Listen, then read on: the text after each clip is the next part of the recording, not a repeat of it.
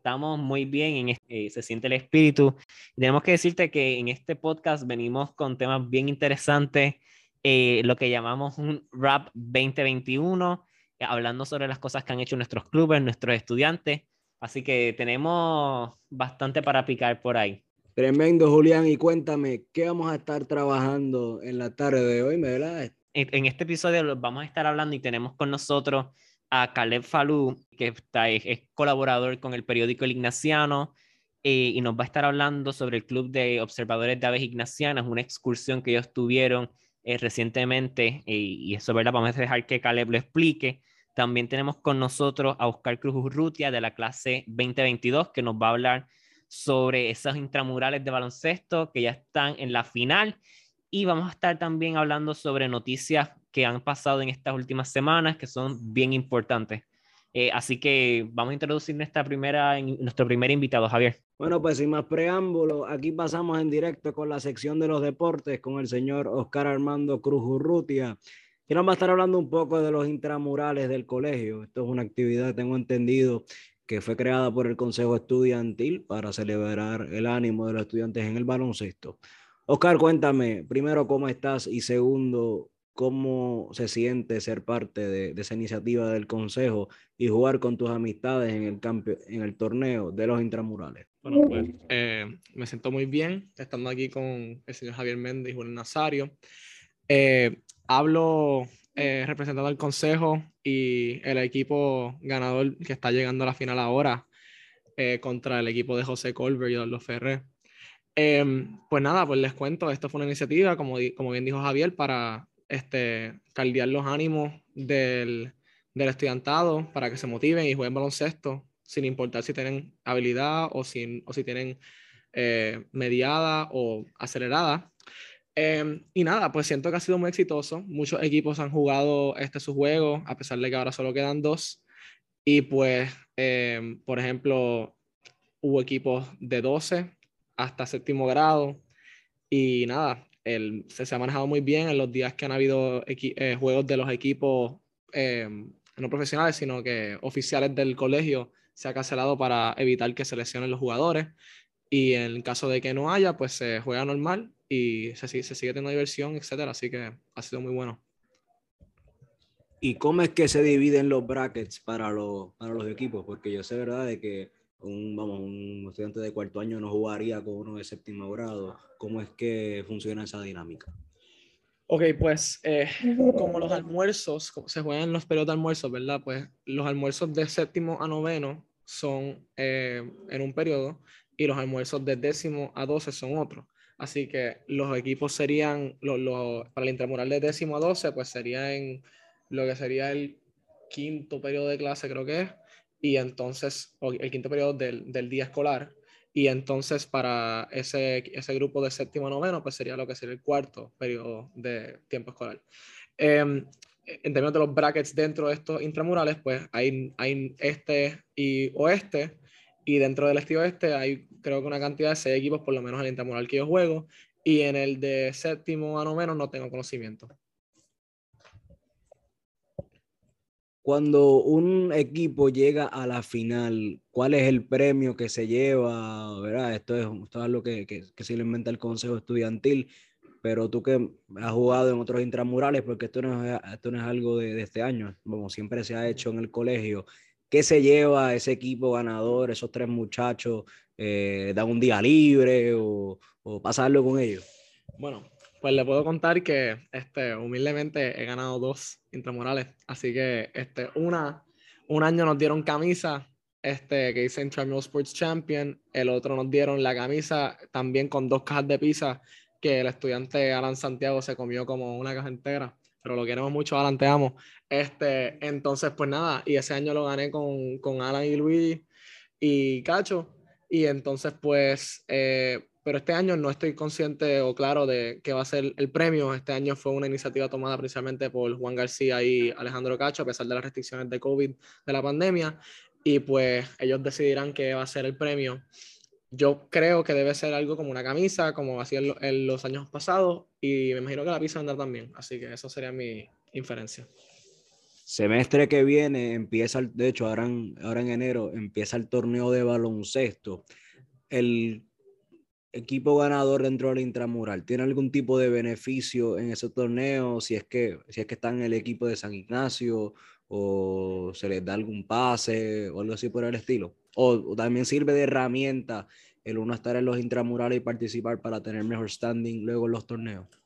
Bueno, eh, desconozco, pero yo lo que sé es que en el segundo semestre, como bien dijo, empieza la temporada baloncesto. En el caso de que, o sea, los dos equipos que ahora mismo están en la final de este intramural, que sería el de José y el mío, pues creo, estoy casi 100% seguro que en el, en el, equipo de José este, hay tres, dos o tres jugadores que están en el equipo JV. Y entonces en el mío somos tres jugadores que están en el equipo JV. Así que, este, nada, evidentemente, pues eh, tenemos estos equipos pues vienen con, con destreza aparte, eh, más, más desarrollada. Y en términos del que gane, pues no sé, pues me imagino que se puede hacer alguna iniciativa también para que el, el equipo ganador eh, tenga un acceso este, privilegiado para los juegos o algún tipo de cosas así, cosas por el estilo. Finalmente te pregunto, ¿cómo tú motivarías a los estudiantes que estén escuchando esta grabación a unirse a los próximos intramurales que haga el Consejo Estudiantil? ¿O vamos a apoyar lo que es el deporte del baloncesto, que tanto es necesario una buena fanaticada para tener un buen torneo? Pues yo diría que se motiven, que se activen, porque la realidad es que es un juego muy divertido, es un juego físico, es un juego que tienes mucha interacción es un juego que tienes mucha interacción en la misma cancha, chocas con la gente, hablas, te les diriges, estás ahí básicamente, o sea, por, por, más, por más este grotesco que son, estás compartiendo ahí, este, estás sudando, estás, estás, teniendo una, una, interacción este, directa y fuerte. Y nada, a mí me encanta personalmente este, sentirme motivado y lleno de adrenalina en un juego. Así que, este, nada, uno uno busca hacer de la experiencia lo mejor y si se dan la oportunidad para jugar baloncesto, les aseguro que le van a encantar. Hay estudiantes que juegan sin tener ninguna destreza alguna y la pasan brutal meramente por el hecho porque que escogieron su equipo entre sus amigos y la están pasando bien. Hay otros que juegan calle y como que esa misma destreza que aprenden por meramente jugar afuera cuando quieran, las aplican en el, en el intramural y les sale súper bien quizás salen ganando. Así que yo diría, no, nunca se den por vencidos y motívense que pueden ganar la pizza, pueden ganar el, la camisa también. Así que vamos a ver. Pues muchas gracias, Oscar. Les deseamos todo el éxito posible en lo que les queda el intramural. Ojalá y ganen la final eh, y, y, se puedan llevar ese, ese premio que tanto anhelan. Pues ahora pasamos en directo con nuestro segundo invitado de la tarde de hoy. Él es el señor Caleb Falú, miembro del Club de Observadores de Aves Ignacianas, que es un nuevo club que se ha fundado aquí en el Colegio San Ignacio con ese mismo propósito de dedicarle un tiempo al estudio de, de las aves dentro del colegio, ¿no? Y, y, y, de esa fauna que tanto experimentamos. Caleb, ¿cómo estamos en la tarde de hoy? Pues buenas tardes, Javier. Me encuentro bien en la tarde de hoy. La verdad, el Club de Observadores de Aves ha sido una experiencia que, una experiencia que uno piensa, ay, observar aves, qué aburrido, pero una vez te metes a ese mundo, pues vas, vas viendo lo interesante que es, cómo, ¿verdad? Se van desarrollando poco a poco, o cómo se comportan, y tú, y tú cosas que pensaban que para ti son anormales, o que no las practicas en tu vida común, pues para ellos es algo en su instinto, y que no, y también podemos ver ese, esa interacción que los humanos tienen con la ave y cómo lo afecta, ya sea de forma positiva o negativa. Y eso, Caleb, que dice, eh, es bien interesante cómo desde la perspectiva de alguien desde afuera podemos ver un club de observadores de aves ignacianos como algo tal vez un poco aburrido o que solamente algún grupo bien pequeño de personas haría. Pero lo interesante es que este club ha tenido una gran acogida en el colegio, eh, la más reciente actividad fue una excursión en el área de, Piñones, donde se levantaron temprano un sábado, eh, fueron con los binoculares, con sus cámaras, y, y lo aprovecharon, ¿verdad? Ese, amanecer allá en el área de Piñones y pudieron observar distintas aves, eh, ¿verdad? Que son endémicas de Puerto Rico, otras aves que se caracterizan, ¿verdad? por sus colores. Así que cuéntanos un poco, Caleb, desde tu experiencia como estudiante, eh, que ¿verdad? al principio tuviste tus dudas sobre este club, ¿qué, ¿qué, te ha gustado del club y qué podemos decirle a la audiencia que nos está escuchando sobre las actividades que hace Coay? Pues la verdad, principalmente lo que me ha gustado del, del club es como el maestro quiere que nosotros tomemos conciencia de los alrededores del colegio, porque esa fue su iniciativa inicial, ¿verdad? Que nos diéramos cuenta que aquí tenemos una gran variedad de, de naturaleza, porque hay dos ceibas en el colegio, y pues en esas dos ceibas podemos encontrar una gran variedad de aves. Y ya ahora entrando a la pregunta pues la verdad, desde mi perspectiva, desde mi perspectiva sería los contactos que el maestro tiene, ¿verdad? Para enseñarnos a nosotros sobre estas diferentes aves, porque la verdad no diría que, que el maestro en sí es muy, no es muy experimentado, ¿verdad? Él como nosotros, nuevo en esto, pero también le interesa y nos quiere llevar por ese camino, que la verdad es más interesante de lo que parece. Y eso que tú dices, me, me gusta que aunque todos son nuevos en esto de, de observación de aves y vemos que hay maestros que también, ¿verdad? Fuera del club, del moderador del club, están involucrados con el club y con las cosas que ustedes hacen, pues siguen aprendiendo y tienen esos contactos con, con recursos externos. Eh, así que quiero ¿verdad? preguntarte, Caleb, a esas personas que nos están escuchando y que dicen que un club de observación de aves pues puede ser algo como que no tan esencial o tan necesario para, para nosotros como estudiantes del colegio? ¿Qué tú le puedes decir a esas personas? Bueno, la verdad, lo que yo le podría decir a esas personas es que están grandemente equivocados, porque no se trata de solo observar aves y ver, ay, mira, qué lindo, un ruiseñor cantando, sino es tratar de preservar esas aves, ¿verdad? Porque son aves que no solo hacen, no solo hacen, ¿verdad?, tener una buena imagen al colegio, sino que dan una buena impresión del colegio en sí. Por eso nuestro trabajo, ¿verdad? No es solo ir a observar aves, sino también aprender de esta ave y cómo cuidarla a nuestra manera o de cómo preservarla. Porque incluso una persona normal caminando por la, por la playa, nosotros no lo pensamos, pero puede estar afectando de una manera negativa a, a esta ave. Caleb, ahí dijiste una de las palabras claves a las cuales me quería dirigir, que es la parte de preservar estas especies, ¿no? Y sabemos bien que en Puerto Rico tenemos un problema con nuestras especies aviarias, especialmente lo que es la cotorra puertorriqueña, de que ahora más con lo que es el huracán María, y no sé si tal vez se ha afectado con la pandemia del COVID-19, pero ha habido una reducción, eh, era históricamente en lo, lo, que es la, la población de la especie de cotorra. No obstante, ahora es que está empezando a subir. ¿Cuál sería el mensaje que era que, ustedes dentro de este club de observadores de aves ignacianas pudiese enviarle a todos aquellos que nos escuchan sobre la importancia de preservar y valorar la fauna nacional puertorriqueña y todas estas aves que tanto nos, nos gusta verlas, escucharlas cantar, pero que a veces no tenemos los recursos para saber preservarlas o protegerlas y, y, y darle el respeto que merecen. Bueno, lo esencial, ¿verdad? Sería lo básico, no tratar de interferir con ellas. Si tú, por ejemplo, nosotros como club nunca nos llegamos a acercar así cara a cara a una, a una ave, siempre no están, mantenemos nuestra distancia como mantenemos nuestra distancia con los binoculares. Así que sería no interferir con ellas, con su hábitat, las puedes alimentar, las puedes ver bien, pero ya después de ahí lo que sería interferir con su hábitat como tal o tratar de domesticarla, que verdad no, no está en su instinto animal, pues ya sería dejarlo ahí.